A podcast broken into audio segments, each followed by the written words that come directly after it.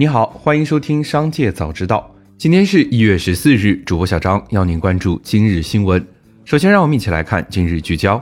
一月十三日，地产巨无霸融创中国股价突然暴跌百分之二十二，创造公司自二零一零年上市以来的近十二年最大单日跌幅。十三日早间，融创抛出一份配股融资公告，拟以每股十港元配售四点五二亿股股份，融资四十五点二亿港元，其中的一半用来还债。此次配股为了保持吸引力，比前交易日收盘价折让百分之十五。融创中国近两年本已下跌近百分之八十，此基础上再深度折让，十港元一股的配股价基本可以说是打骨折。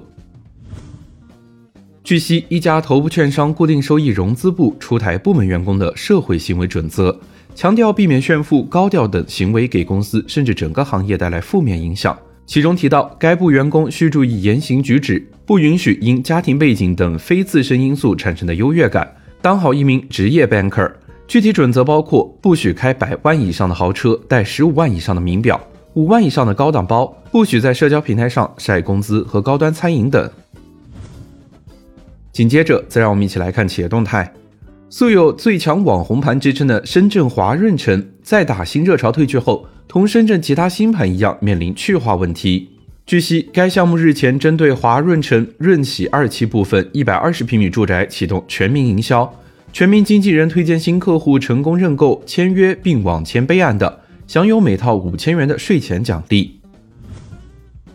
一月十三日，近日一份关于佳能珠海公司宣布停止生产的公告文件在坊间流传。公告称，因全球照相机市场急剧萎缩及新冠肺炎病毒长期肆虐，公司经营面临空前困难。虽然公司及各位员工共同努力，却依然未能扭转困局。总部不得不对集团整体经营架构进行调整，经慎重考虑，决定终止公司生产。目前，佳能珠海尚未回应。因认为网络公司通过设置广告任务、发布平台等行为，帮助用户制造虚假点击数据，扰乱排序结果，原告百度将被告深圳市我爱我家诉至法院。海淀法院一审判决我爱我家登报消除影响，并赔偿经济损失两百万元。及合理开支五万元。该案系全国首例涉人工刷量平台干扰搜索引擎算法不正当竞争纠纷案。一月十二日，中国石油发布二零二一年业绩预告，预计二零二一年实现归属公司股东的净利润将比上年同期增加七百一十亿元到七百五十亿元，增幅百分之三百七十四到百分之三百九十五，创七年来最好水平。主要原因是公司主要油气产品销售实现量效齐增。一月十三日收盘，中石油报五点四八元，涨百分之二点八一，市值达一万亿元。一月十三日，网传劳斯莱斯车主可登录 App 领取一份贵州茅台酒，还有网友晒出相关短信。对此，劳斯莱斯上海经销商表示，厂家没有这个活动，这是一则诈骗信息。近日，一网友在迪拜拍摄到当地一家临街门店上挂有“茶颜悦色”招牌，配文称以后在迪拜也能喝上茶颜了，并在视频下回复：“不是湖南，也不是永州，这就是迪拜龙城。”他也惊呆了。一月十三日，茶颜悦色创始人吕梁表示，他也是刚刚看到新闻，假的。紧接着，再来关注产业消息。李国庆评论最近公司裁员现象，他点赞按 N 加一赔偿的公司。批评有些公司在裁员上很鸡贼，比如不明说裁员而说末尾淘汰，N 加一只按照基本工资算，威胁诱惑员工主动辞职等。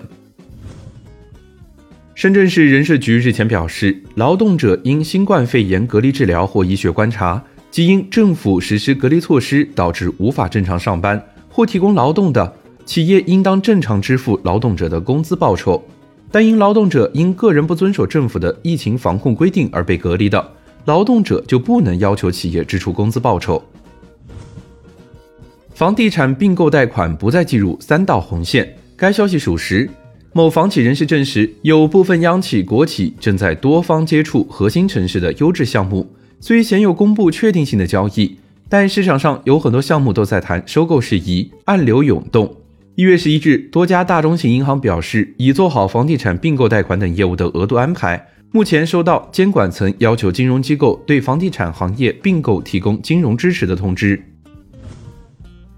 最后，再让我们把目光放向国际。CNBC 报道，一份新的披露报告显示，一直坚决批评中国和中国企业的阿拉巴马州共和党参议员 Tommy 上个月再次买入了中国电子商务巨头阿里巴巴的股票。Tommy 的女发言人曾经告诉 CNBC，两千年他就卖掉了一小部分阿里巴巴股票，但之后不到五个月里，他分三次购买了总价值高达三十万美元的阿里巴巴股份。